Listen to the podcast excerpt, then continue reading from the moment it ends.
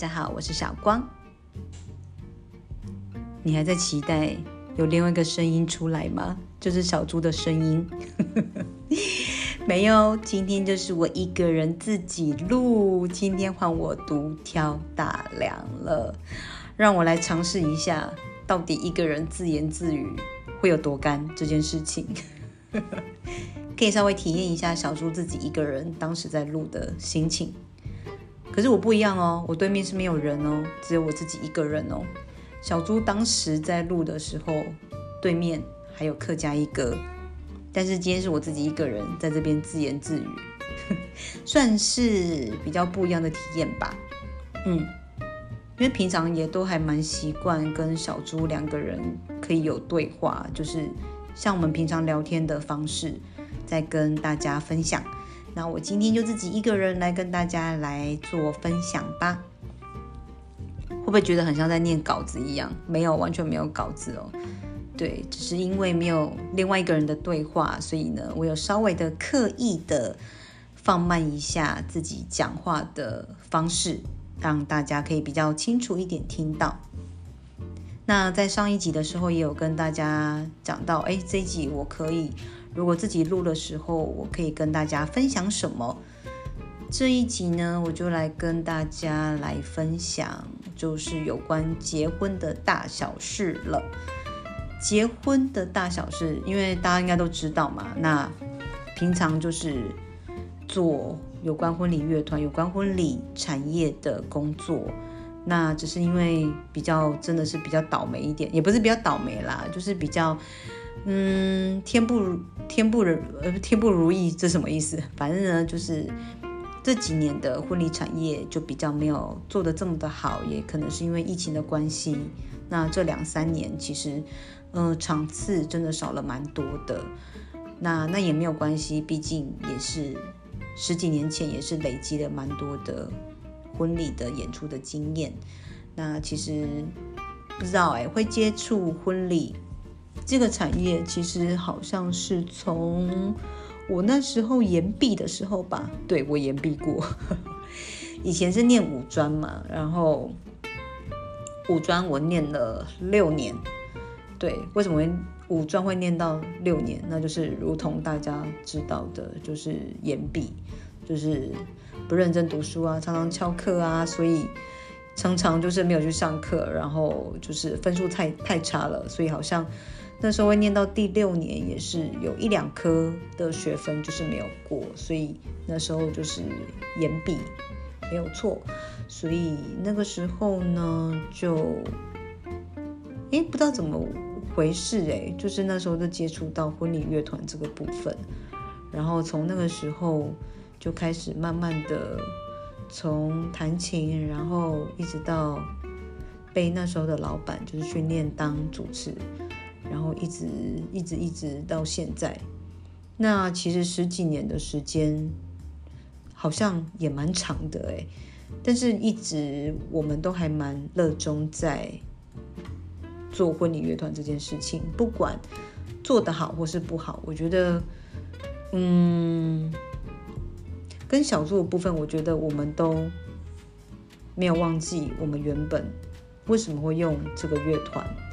的那个心情吧，就是不想要跟别人一样，或者是不想要自己沦落为商人的那个样子去服务我们想要真心对待的新人，不是为了钱而已，而是我们都很开心的、快乐的 enjoy 在婚礼的这个氛围里面，所以其实婚礼。乐团这个产业一直到现在，我们经营了成立这个乐团应该有十六还十七年了吧？那在那之前，我们也是之前也会去接别人的别的乐团的场次，来累积自己本来的经验嘛。那这样加一加，这样子加起来应该也有个快二十年的婚礼乐团的演出的的经历，这样子。对，然后只是顺带一提啦，就觉得，嗯，婚礼这个产业是我们两个都一直都还蛮喜欢的一件事情。我觉得很难能可贵，一个朋友认识了二十几年，哎，潘总，我们认识多久啊？认识二十三、二十四年左右吧，但是有十几年的时间，我们的工作之前都是一直都是在一起的，到现在也都是。嗯，所以可能看过的婚礼的呃现场，或是看过任何形形色色的人，呃，也接触了蛮多很不一样的新人，因为毕竟我们。是会接触到新人的部分会比较多嘛？那当然也有很多是，呃，新人并不在南部，所以其实，在婚礼当天，可能我们都没有碰过面。那可能绝大部分都是透过 email，之前是透过 email，那后来这几年都是透过 line 啊，或是视讯电话。那也不一定会跟新人碰到面，因为有个有时候新人很长都是在北部工作，那回来南部宴客的这种方式，所以也不一定会跟新人真的有碰到面接触到，但是也是看过蛮多在社会上面蛮不一样的家庭背景、不一样社会地位的人，那所以对于婚礼这个部分，其实。当我自己要办婚礼的时候，其实我筹备婚礼的这个过程其实还蛮快的，也蛮嗯很快，也蛮果决的，很多事情也没有犹豫太久，就是可能看的很多，所以也更知道自己想要的是什么，不要的是什么。嗯，我觉得我还蛮幸运的，是先不要讲，嗯，两方的家长的观念的那些先撇除掉。那至少在跟先生在筹备婚礼的过程中，其实我们也没有太多的意见上的冲突。就其实哎，比较大部分都是哦，我我可能提出了我的想法，我觉得哎这样做，其实我想要这样这样。那他其实也都还蛮算支持的，我觉得他不是懒，我觉得我的先生不是懒，而是他还蛮尊重我的决定。那当然提出来，他他也没有太多的意见，但是他也不是那种就是哦利用的赫啊目光外待机，他也不是那个样子的那种个性的男生啊。我知道自己一个人录的困难点是什么了，就是需要一点喘息的空间，所以。让我喝一口酒啊！我刚开瓶，声音是真实的。让我喝一口酒，我再跟大家分享。稍等我一下啊！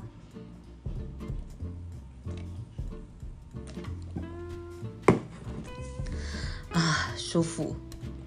好，那所以呃，我自己的婚礼在筹备的过程之中，我觉得，嗯，两方家长的。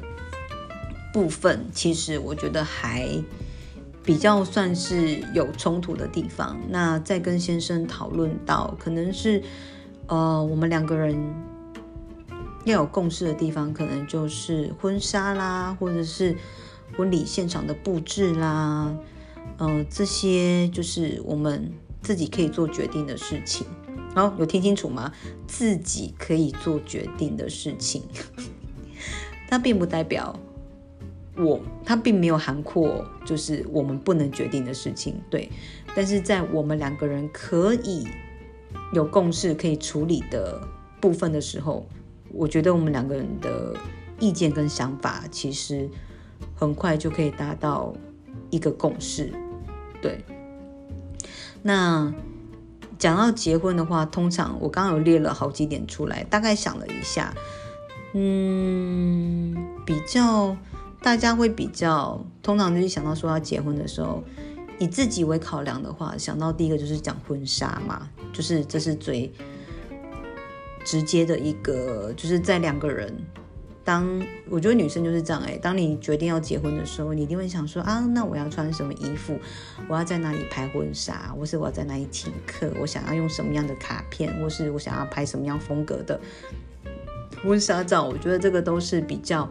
在最初期的时候会想到的事情，那其实我拍婚纱，因为也看过蛮多的新人拍过很多不一样风格的婚纱，但是呢，讲实在的哦，因为可能我们毕竟我们的预算很有限，所以，嗯，我们找的婚纱其实很很 normal，就是很一般啦，就是觉得说哦，有拍一个纪念。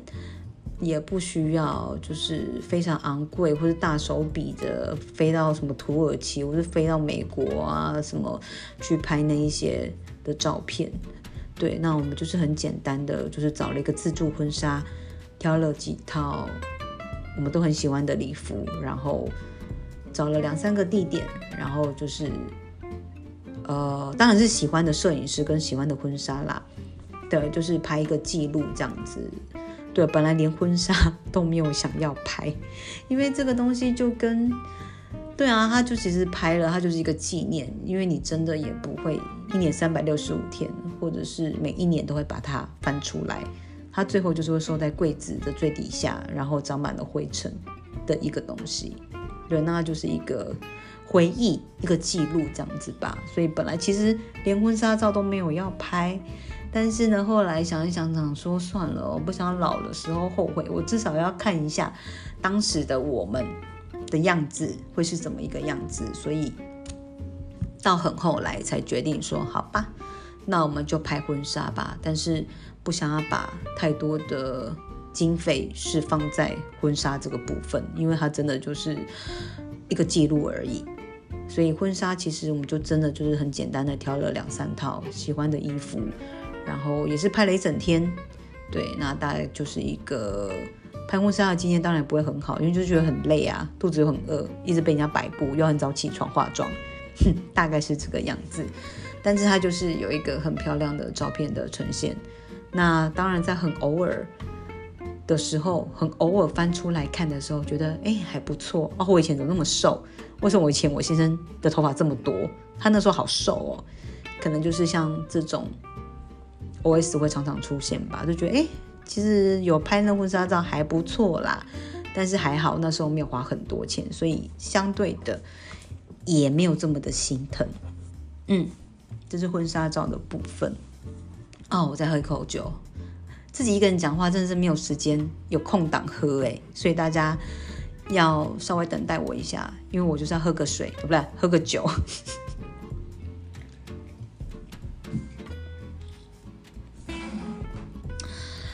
啊，好，结婚呢，让我觉得最不愉快，在筹备婚礼的时候，最不愉快的事情应该是，嗯，决定宴客的地点，这个有吵架，然后，呃，像是什么聘金啊，或是习俗的部分是比较多有争议的，但是有争议不是说完全不好啦，就是，呃，需要，因为这毕竟就不是。我们两个人可以决定的事情，像是宴客的地点。那我老公他是在北部嘛，他是北部人。那我我我是南部人，那只是刚好我们的相遇是在南部。那嗯，可能在当时沟通的时候没有沟通的很好，就是跟长家里的长辈没有沟通的很好。反正呢，anyway。后来的么婚礼呢，就是办在屏东，就是选在呃我娘家，就是屏东那边举办。但是其实没有沟通好，所以啊，这事情也跟自己的爸妈也吵了很大一架。然后也因为聘金的事情，不是聘金啊，那叫什么啊？就是那个那个链子啊，就是婆婆要给媳妇的那个链子的事情，那也是。很不开心，对，因为我婆婆呢是一个啊，怎么讲呢？我觉得她是一个很双面的人，像是怎样？这个在 p o c a s t 上面讲好吗？就是婆婆就是可能北部人吧，所以她不能哎，不对呢，我婆婆不是北部人，我婆婆是南部人，但是呢，因为她在北部生活久了吧，跟她本身的个性也有关系，所以她。婆婆的讲话方式，其实是我最不喜欢的一种人。嗯，为什么大家很好奇，想说为什么我会这样讲，对不对？嗯，其实很简单呐，我就是一个很简单的人，我的喜怒哀乐都在我的脸上，所以不管面对我的家人或是朋友，我都希望是直接的来跟我讲你的感觉，而不要拐弯抹角的，或是话中有话的方式来跟我讲话。因为第一个我没有这么聪明，第二个是我觉得直来直往这样比较好，我不需要去猜测你的心情。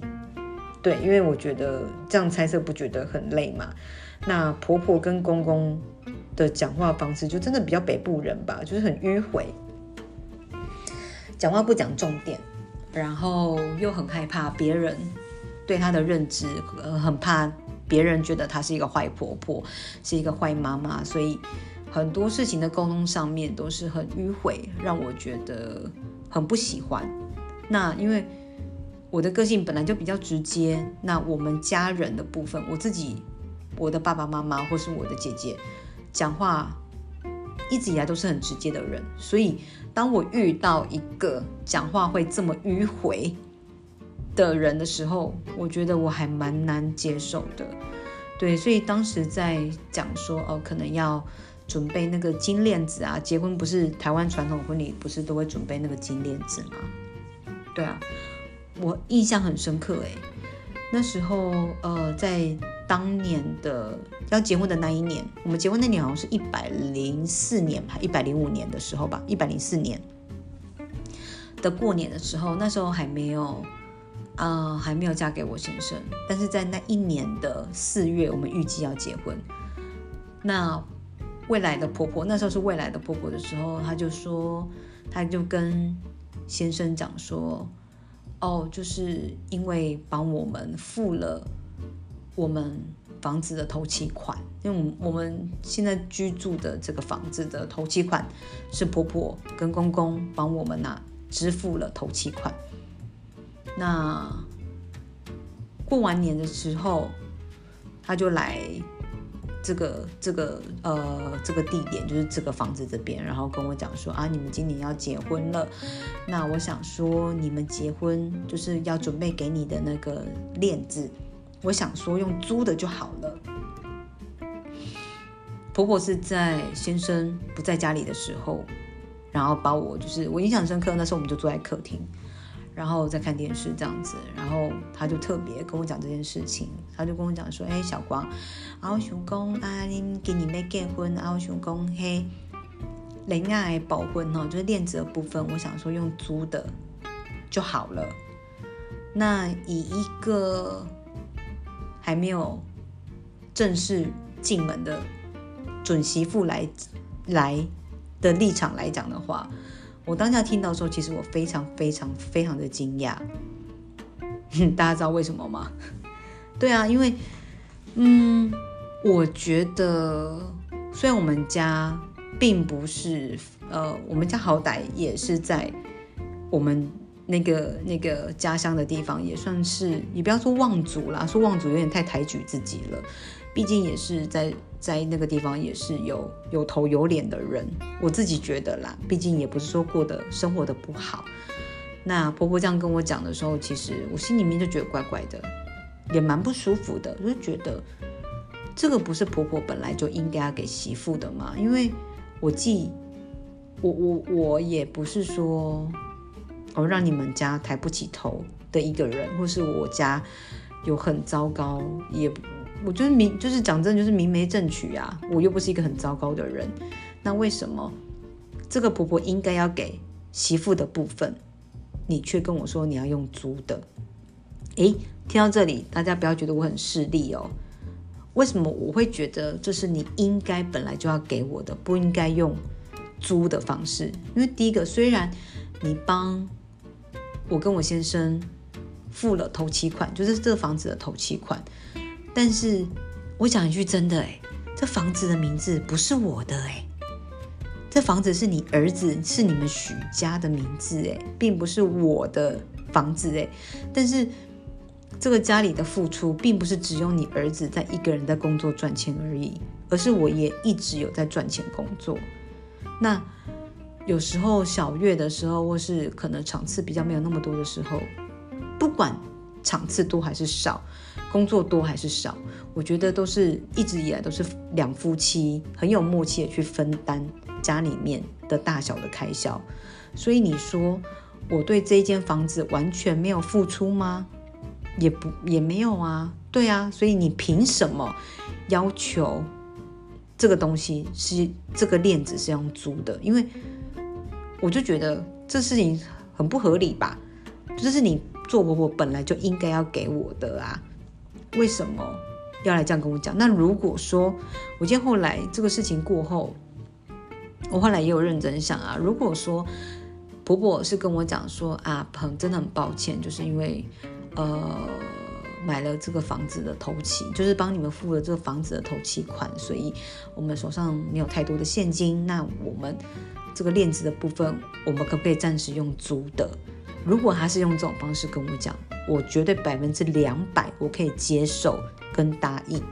但是问题是，嗯，他或许他们的观念就会觉得说啊，我们就已经给你房子了啊。有让你们住了啊，所以这个东西就可以省略了吧？但问题是，这房子从头到尾就不是我的名字啊，是你们许家的，关我什么事情？那你为什么要去牺牲我的部分？对啊，这是本来在习俗上面本来婆婆就应该要给我们的，而且我们从头到尾也没有跟你们讲过说。我今天要嫁给你们许家，你就一定要给我一间房子，我才要嫁给你儿子。这种话我们从来都没有讲过，我从来没有要求过，也没有讲过。但是为什么要用这种方式来来做做一个结论？我觉得这是一件非常非常非常不合理的事情。对啊，为什么要我去接受这件事情呢？对。那婆婆的讲话方式是到现在，我嫁给我先生，嗯，今年是第七年吧，哎，第八年了。虽然现在因为疫情的关系，所以公公婆婆也在疫情这两三年之间也很少来高雄，几乎没有下来。但是在那之前，就是我当我们结婚之后，生了小孩之后，其实那一大阵子的时间还蛮长下来的。把这边当做是 villa 一样啊，那我先生的家人除了我公公婆婆之外，他哥我哥哥嫂嫂可能一年也会来住个一两次吧，就全家大小一起带来，然后甚至呢还会带他的朋友一起来住我们家。但是我们家讲真的就是蛮小的，它空间不大，就只有三个房间，一个是主卧室，一个是呃我儿子的。以后以后要住的房间，另外一个就是书房。但是每次呢，哥哥嫂嫂来，还有他的小孩来，都一定会睡在我们家。那其实哥哥嫂嫂他们的经济状况其实是很好的，对，因为两个都是建筑师，一个是建筑师，一个是水土保护技师，他们两个人都非常的有钱啊。但是我不懂为什么每一次。来高雄玩，可能是暑假的时候比较长，或者是就是那个螃蟹吧。我记得好像是那时候，可能是秋天的时候比较长，有可能会下来，就是来奇经啊，吃海产之类的，比较常会下来。但是就一定要住我们家，对他可能觉得那就是他们许家的房子吧，是花他爸爸妈妈的钱买的房子。哼，我不知道哎。反正我觉得，嗯，房子这件事情跟链子的事情是让我觉得这段婚姻里面让我觉得还蛮不开心的一件事情。对，那 anyway，它都已经过去了，只是今天说跟大家分享一下结婚要准备的东西。像我刚刚前面有讲到啊，你一定会先想到就是婚纱啊，你想要拍什么样的婚纱啊，或者是你要在哪里宴客啊，然后。你们之后结婚之后要住在哪里？哦，结婚要住在哪里？结婚以后要住在哪里？这件事情其实那时候也讨论了蛮长的一段时间，但是还好，就是后来先生也是有妥协这件事情，就是跟他的家人说，哦，他结婚之后还是会在南部，不会回去北部。我记得印象很深刻，诶，那时候我先生就问我说，那。结婚之后是不是应该就是跟他回去台北这样子？那我就跟他讲说，如果我们结婚以后是要在台北的话，那真的很抱歉，我没有办法跟你结婚，因为我们就是在南部相遇啊。我的事业、我的乐团、我的朋友，就是在南部。但是为什么结婚之后我就要跟你一样去北部？我没有办法接受啊。那如果你很坚持要去北部的话，那不好意思，我们不要结婚。我是我不是讲气话，我完全没有讲气话啊。对我就是这么觉得，我就希望我的家人、我的朋友、我的乐团、我的事业就是在南部，所以我一点都不想要上去北部。你想哦，一个人活到了三十二、三十三岁的时候，其实我觉得人生很多时候都是在做选择。但是你就会想说，我的人生已经三十二、三十三岁了，我还有多少个十年？我还有多少个五年？我还有这个勇气再去闯？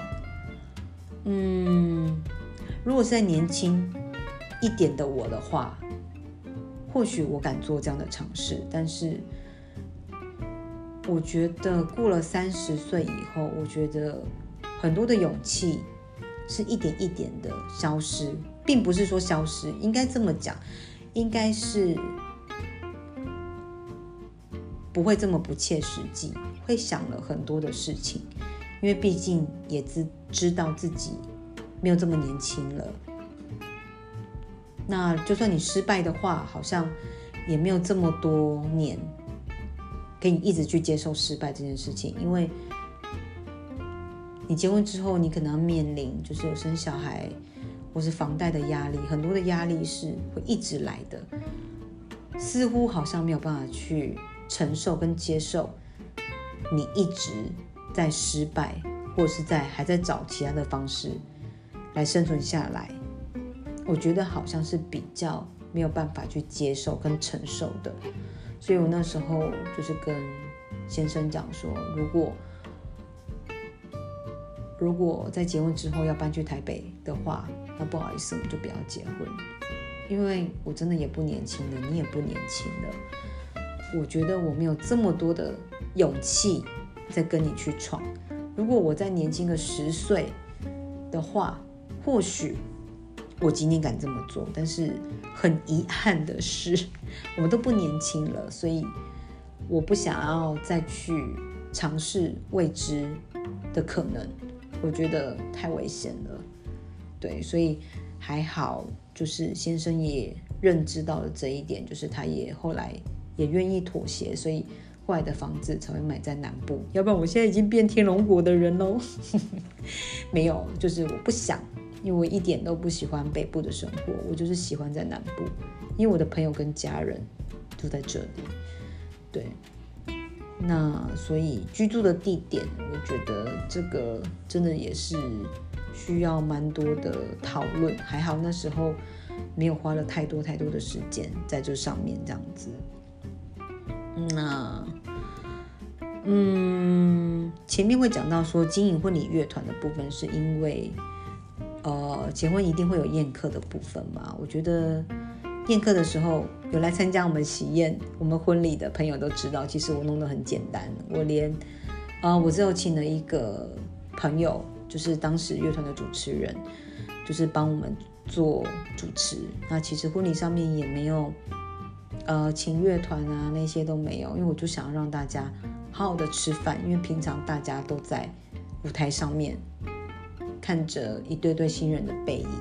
然后看着现场的宾客们就是在享用美食，那其实我觉得看了这么多，那其实我只想要让我的朋友们，大家就是开开心心的吃饭，就这么的简单。那当然，当天很忙的就是有小猪啊、客家一哥啊，还有很还有谁？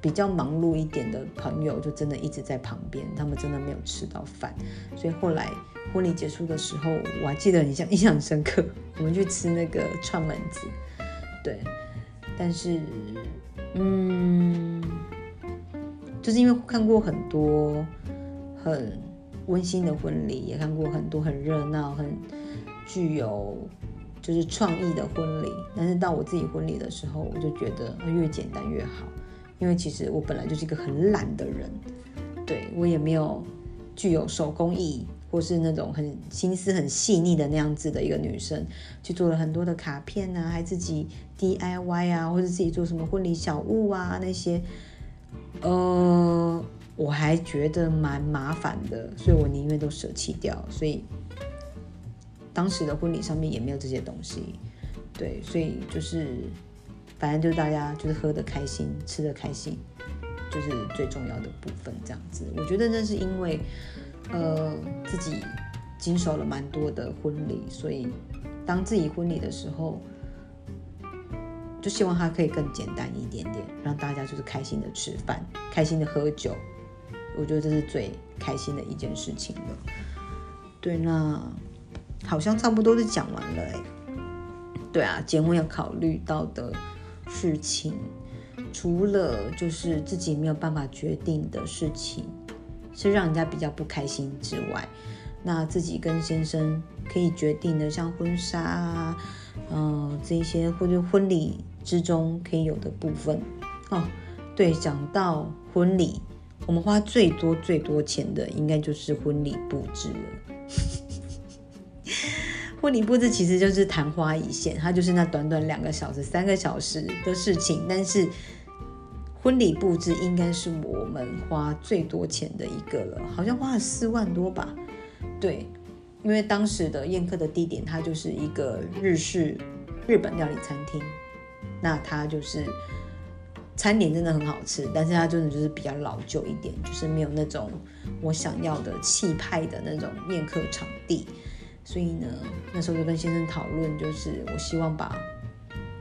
就是婚礼的场地弄的，就是比不要像那间餐厅原来的那个样子，所以我记得那时候婚礼布置的部分是在我的婚礼上面，别人婚礼没有啦，别人婚礼可能都是 可能更高的费用，但是对于我而言，我觉得我已经花了蛮多的钱在我们的婚礼上面，就是婚礼布置，我记得花了四万多吧，对啊，就希望它是比较可以热闹一点，就是。完全跟原本的日本料理餐厅不一样的氛围，所以花了比较多钱一点点，花了四万多块钱吧。嗯，可能你会听到这边想说四万多也还好吧，又不是什么鲜花什么的。我跟你讲，就是因为不是鲜花，所以呢也不是鲜花，可是可以花了四万多，所以算起来应该也算是蛮贵的啦。对啊，但是就觉得，嗯嗯，至少。有摆脱一点我不想要的那种很自私、很老旧的那种餐厅的感觉，对。哎，自己一个人讲话真的有够累的哎！我再喝一口啤酒。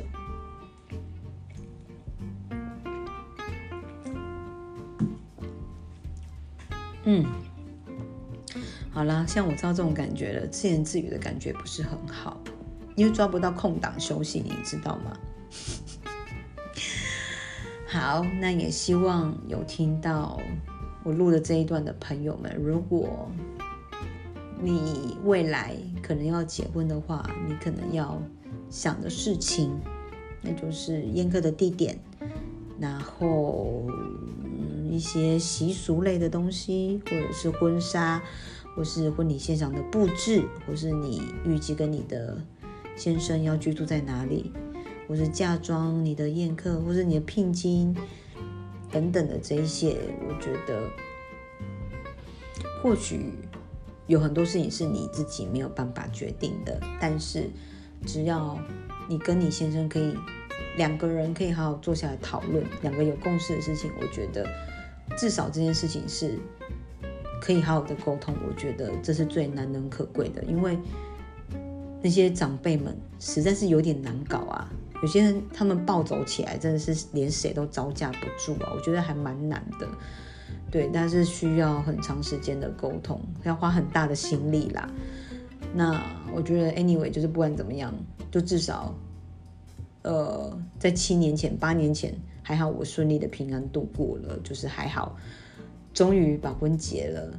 那结婚之后，其实要面临到的，就是一个家的一个责任，就可能或许。你会有生小孩，会有小孩子出生的问题，小孩子的教育问题，其实我觉得后来的这一些事情，比当时你在结婚的筹备的时候，那件结婚这件事情还要更难上一百倍，还要烦心一百倍。对，所以其实如果你刚好正在准备结婚，或是有结婚这个念头的人呢，其实如果有不开心，其实相信我，后面的阶段会让你更不开心。所以结婚的阶段真的觉得还好。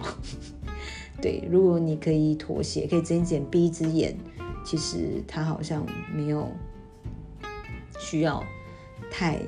去在意，或是太去据以力争，因为他就只是一时的部分。你跟先生，未来的先生，或是先生要去呃接受挑战，就是在婚后才是更是真的，才是真的要去烦恼的事情。因为毕竟会有真的一个家，你们自己属于自己的家，跟新的。家庭成员，这些都是我觉得这样子烦恼起来哦，结婚那时候事情根本就很没有什么，真是小巫见大巫，根本不算什么。真正的考验是结婚之后的这些芝麻绿豆的事情，生活的琐事，这些才是你们之后结婚要面对的事情，这才是最困难的一件事情，也最具挑战的一件事情。对，好，那。大概是这个样子吧，嗯，哎，我自己也独挑大梁了，快要跳了三十六分钟哎，嗯，希望这一段就是可能没有办法真实的帮助到你些什么，但是就是还算满我心里面想要跟大家分享那时候筹备婚礼的一个经过，嘿，很庆幸的是，经过了七八年，我居然还有。印象在这里，因为以我的记忆来讲呢，我就是金鱼脑，其实忘记事情的部分还蛮快的。但还蛮庆幸的是，经过了七八年，我现在还记得当时结婚发生哪些事情。那也希望我今天把它记录起来，在可能五年后、十年后，或许我的记忆会越来越模糊，不太记得当时这些事情。那也希望可以透过。录了这段的的 podcast 可以让我回想起来，哦，原来我当时结婚的时候是发生了哪一些事情，这个样子。那也希望大家就是加油，没有事不要结婚，好不好？这样讲好吗？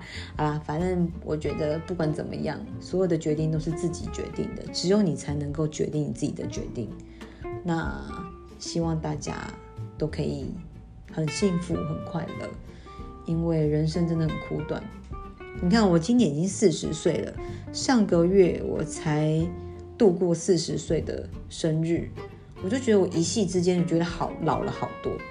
我那天上班的时候啊，我在厕所里面待很久，然后我出去的时候呢，我们的那个业务大哥就问我说：“你在里面干嘛？为什么待那么久啊？”我说干，你知道我在里面干嘛吗？然后那个业务大哥说你在里面干嘛？怎么那么久？我说因为我在我在拔我的白头发，因为呢我在上完厕所的时候，我看着镜子里面有看到自己的白头发，我非常的焦虑诶，因为其实以前我不太长白头发的，但是这一两年我发现我长白头发的几率，就是在你肉眼看得到的地方。它长了好几根，我每次看到的时候，我都已经把它拔掉。然后以前我都很自豪，想说我就是还很年轻啊，或是我们家就是根本就没有遗传，就是会有白头发，因为连我妈妈都几乎没有什么白头发。我妈已经六十几岁，但是她其实几乎没有什么白头发。对，然后我就觉得说我应该也不会有白头发吧。但是在这一两年呢的期间中，我觉得。已经发现过好几次，我都有白头发这件事情，所以我就觉得还蛮蛮焦虑的。那其实回想这这些年发生的这些事情，我觉得时间过得很快。那不管怎么样，都希望让大家都要让自己想办法的让自己更好，过得更开心。我觉得这是我一直也很努力、很努力，一直在努力要自己做的这件事情。不管婚姻上面或者是工作上面，可能有一些不愉快，但是我希望我可以把我的正能量一直一直持续的带到后面，也希望带给更多人。大家都是要很正面的，对，那就是虽然会有很低潮的时候，但是我也一直一直不断的跟自己说，我必须要快乐，我必须要很正向，对，因为我就是必须要这么做。我希望我是开心的、很勇敢的一个人。希望在听 podcast 的大家都跟我一起努力。我希望我们都可以过得更好。嗯，好啦，那也不知不觉讲了四十分钟，比小猪硬多了十分钟呢。好啦，开玩笑的，对，就忽然有感而发，想跟大家分享这样子，因为也很难得可以自己一个人录，但是我没有想要自己一个人录啦，对我是想体验一下小猪自己一个人在自言自语的时候是什么感觉。好了，我已经体验够了。希望下一集大家听到的时候，又是我跟小猪两个人的干话片，好不好？希望大家多给我们一些支持跟鼓励。对我，我蛮喜欢就是在 p o c k e t 上面跟大家讲这些有的没有的，希望带给大家每个礼拜都有不一样的感觉，可以陪你们度过度过无聊的时间，好不好？那今天小光的自言自语就到这边告一个段落喽。希望下个礼拜就可以听到我跟小猪的 podcast，好吗？那希望大家这个礼拜过得愉快喽，大家拜拜。